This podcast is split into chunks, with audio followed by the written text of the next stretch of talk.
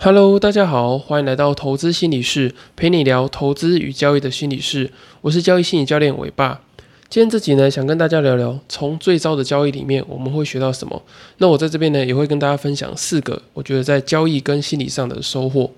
那很多人呢，应该都有一个印象深刻的最糟的交易，有可能是你惨赔呃数百万啊，或者说你可能短时间内错过呃几十万的获利等等的。那我也会在这集里面呢，分享我自己做过最糟的交易。那我自己呢，曾经在这个二零一六年的时候，就那时候有这个总统大选嘛，然后那时候我就看，哎，好像市场的行情普遍的都看坏当下的那一次的总统的大选，所以呢，我就在这个呃总统大选的时候，我就去借了一笔呃贷款。那因为之前呢有过这个融资啊，还有投资美股有失利的经验。所以我就想要透过这一笔这个将近百万的贷款，把之前亏的钱就把它熬回来。那我也在那时候呢接触一个工具叫做选择权。那选择权大家都有听过嘛，就是风险有限，获利无限，这是选择权买方的这个特性。那选择权买方呢，可以简单分为这个买进买权，也就是 buy put，就是看多的这个期权，跟呃看空的这个买进卖权，就是 buy put。那我那时候是做这个看空的这个选择权买方。这笔交易简单来说呢，就是做了一个看空的一个选择权的合约。那因为当时的状况啊都不太看好，当时这个总统当选的这个状况嘛，所以我就觉得说，诶，我延续着前面的这个下跌的行情，哦，我再做一个积极的做空的这个行情。那结果呢，呃，总统他发表这个就职演说之后呢，诶，行情就开始呃大涨。首先呢，先涨了一根这个两百多点的这个涨幅，然后呢，接下来就一路的往上涨。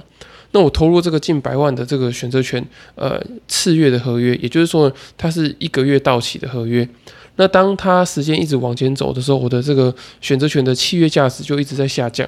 然后从这个呃将近百万，然后跌到五十万，然后呢四十万、三十万，那我就看着这个选择权的合约，呃，到接近结算日的时候，啊，就要即将要做这个归零的动作。那我心情上啊，其实一路上都觉得非常的呃不舒服，也觉得很煎熬。可是我那时候还没有这个停损的观念。那我那时候在做这个资金管理的时候啊，也就是呃有说手上有多少钱，然后就全部把它压进去，也没有这个分批管理啊，或者说要呃做这个部位的这个管控。所以在这个选择权的合约结束之后啊，我短短将近一个月的时间，我就赔掉了将近百万。那这个是一个我非常惨痛的一个交易的经验。那我从这个交易经验里面学到了这个四个我觉得很重要的事情。那第一个呢，当然就是资金的管理。我觉得这个资金的管理啊，是必须得要放在你的这个交易计划的很前面的地方。就是说你在进场的时候啊，你就要想到说你是要配置多少的资金。那换句话说呢，就是你要去想想看，你这笔交易里面，你最多能够赔到多少钱？那你能够赔到多少钱呢？呃，也关系到你能够交易到多少次数。那我以这个股票当日冲销为例啊，一天的这个涨跌幅的上限跟下限是呃正百分之十跟负百分之十嘛，也就是说你当天最大的这个风险值呃可能是呃涨十 percent 跟跌十 percent。你可能最多会亏到十 percent，那当然有些是状况是呃连续跌停或者连续涨停，我们先不要把它考虑在里面。那我们一天能够遇到的这个最大风险值就是百分之十，所以呢，当你一笔资金投入的时候，你就要想象着说，诶，你可能会遭遇到百分之十的亏损。所以假设你把这个全部的资金投入进去的到这个股票当中里面的话呢，诶，你可能当天最大这个亏损的这个风险呢就是百分之十。那当然你不可能呃。真的到股票到涨停或者跌停的时候才会卖出，你可能会有自己一个停损点。那你可以依照这个停损点呢，再去回推说你一天大概可以下多少的部位，会呃造成你本金多少的亏损。所以我觉得这个呃这个设想是非常重要的。你如果没有先把这个资金管理啊套在你的这个交易计划的前面的话呢，诶，你就会不知道说你到底要下多少的资金。那我觉得这也跟你这个胜率的评估啊也有关系。你可以就你之前过去的这些对账单啊、交易策略的执行，你可能会对于这个胜率啊、赚赔比啊，还有这个赔率。或是这个失败率有一个初步的计算，所以你就可以可以针对这些呢，然后去算出说，哎，你大概用多少的这个资金部位对你来说会是比较合理的。那像我之前就是用这个选择权的例子，就是一个很不好的例子。就是呢，选择权的买方啊，你应该是要用很多笔零散的资金，然后不断的去做这个尝试啊，因为买方的这个呃赚赔比相对比较高嘛，所以我应该要用比较低的金额，然后去做这个操作，这样才是对的，而不是每一笔单然后都用很高这个比例的金额去下注，甚至呢我还用这个 all in 的资金全部去买，那其实是一个非常错误的示范。所以我觉得最糟糕的交易啊，第一个重点一定是让你学到这个资金管理的重要性。那我觉得第二个呢，就是它会让你知道说你的这个交易中的心理的预期啊，还有负面思考的心态是什么。那我以刚刚讲的这个选择权的案例为例子的话，那就是我一开始在这个交易里面的心理预期，就是诶，我希望说可以在这里面赚到我之前亏损掉的这些钱。那我觉得，当这个出发点呃一一出来的时候呢，其实就已经是错的。就是我是用这个错误的这个心理的期待啊、心理的预期去做交易，我的目标是错的。所以呢，当我用这个错误的目标的时候，自然我就没有在管这个资金管理啊、风险管理等等。所以我觉得设定一个合理的期待是很重要的。那另外一个呢，也可以体现出你在交易过程中的这个负面思考的形态。你看，像我在这个笔选择权的交易里面啊，其实中间的时候我就已经有蛮多的这个亏损了，所以我一开始没有在设定这个停损点。那为什么我会没有设定停损点呢？就是因为我不想要去认输，我不想要去承认这个错误，而且我也不想要这个钱不见的感觉嘛。所以这一连串的都是很多的这个负面思考的心态所造成的。就是呢，诶，我害怕去做亏损的这个动作，我也害怕去承认错误。所以当我有这些负面思考的想法之后呢，就会不断的造成我一些错。错误的决策，例如说不停损啊，或者说持续的凹单等等的，所以我觉得在最糟的交易个的过程中呢，你也要去思考说，诶，你整个交易的脉络里面，你当下的这些想法是在想什么？你有没有哪些是不利于交易的这个负面思考，是处在你的这个交易的脉络里面？我觉得你要去把它挑出来。有些人他可能就是呃，太想要去追求这些成就啊，或者说他想要在交易里面证明自己。那所以呢，这些呃不好的这些负面思考的这些形态，都会体现在你最糟的这个交易里面。那第三个交易与心理的收获呢，就是我得到了一个最糟糕的经验。为什么这样子说呢？就像德国股神特斯托拉尼他所说的，就是如果说一个投机家呢，他没有经历过两次破产以上的话呢，他不是一个真正的投机家。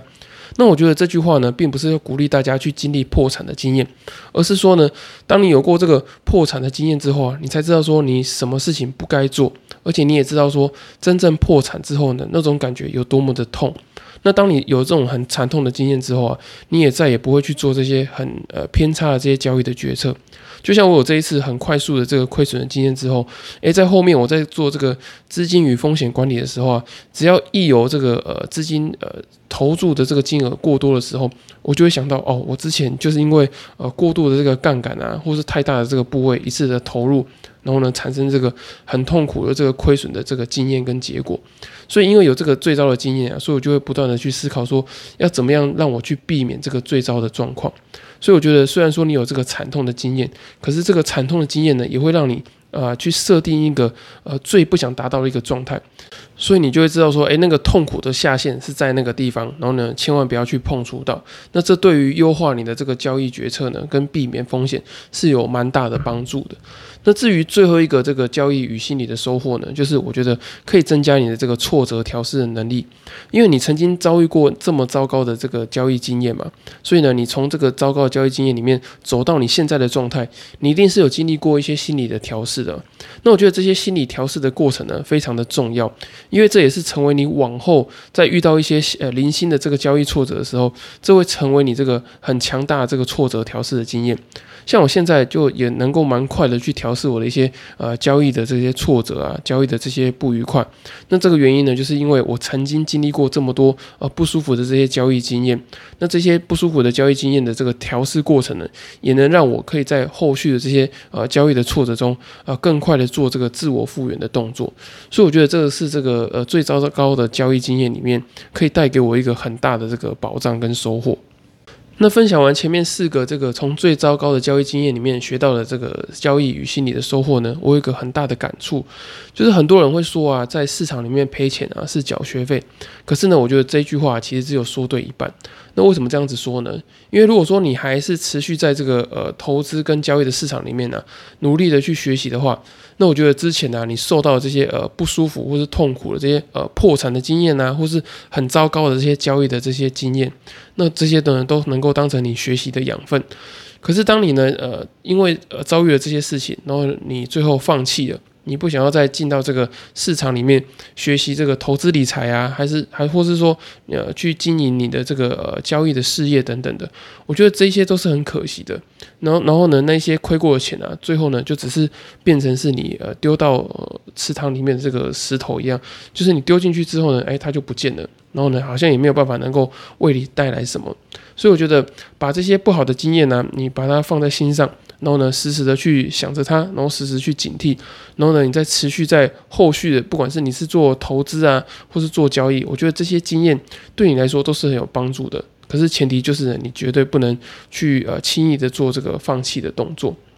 那如果说你有曾经经历过这种呃惨痛的经验，可是你现在还是不知道怎么样去做这个自我调试，然后怎么样把它变成是你现在的这些呃交易心理的这个运用的话呢？嗯，很推荐你参加我八月十三号在台北开的这个交易心理团体课程。我可以帮你结合你过去不管是成长的经验啊、家庭的经验，或者说你这个亏损的这个经验，那我可以帮你做一个这个心理的调试与整理。那在这个整理的过程中啊，你也可以发现说，诶，你自己有哪一些的这个交易心理的优势，可以应用在往后的交易呃策略之中。那也可以让你呢去选择一个比较符合你心理状态跟这个心理优势的呃交易策略啊，或者投资商品等等的。那如果说你拨不出时间来参加交易心理团体课程的话呢，也很欢迎你呃购买我六月七号刚出版的新书《在交易的路上与自己相遇》。在书里面呢，我有写下许多呃投资与交易的过程中很容易遇到的这些心理的问题啊。那如果说你发现你自己在这个最糟的交易里面你还走不出来的话，相信这本书里面有很多的这个呃处理的方法，还有这个心理调试的技巧，能够帮助你呢呃去找到自己呃心理调试跟这个走出这个最糟的交易经验这个方法。那如果你没有时间去看书或是参加交易心理团体课程的话呢，也欢迎你报名这个线上交易心理咨询。在这个资讯栏的表单里面呢，有这个报名的链接。那你可以在这个交易心理咨询的过程中呢，很快的去找到自己呃投资跟呃交易过程中的这些心理的盲点。那我也可以比较快的去协助你找到自己的这个交易心理的优势。那如果说你没有付费的考量的话呢，也很欢迎你透过第二十四集的题目，你可以听完之后呢，把它整理起来，然后寄信或者传讯息给我，我可以帮你做一个免费简易的交易心理咨询。好，以上就是今天的内容。那如果大家还有其他问题的话呢，欢迎到这个 Apple Podcast 留言给我五星的评价，我会在之后的节目呢再回复你们。那今天的节目就到这里喽，祝大家交易与生活都顺利，我们下次见，拜拜。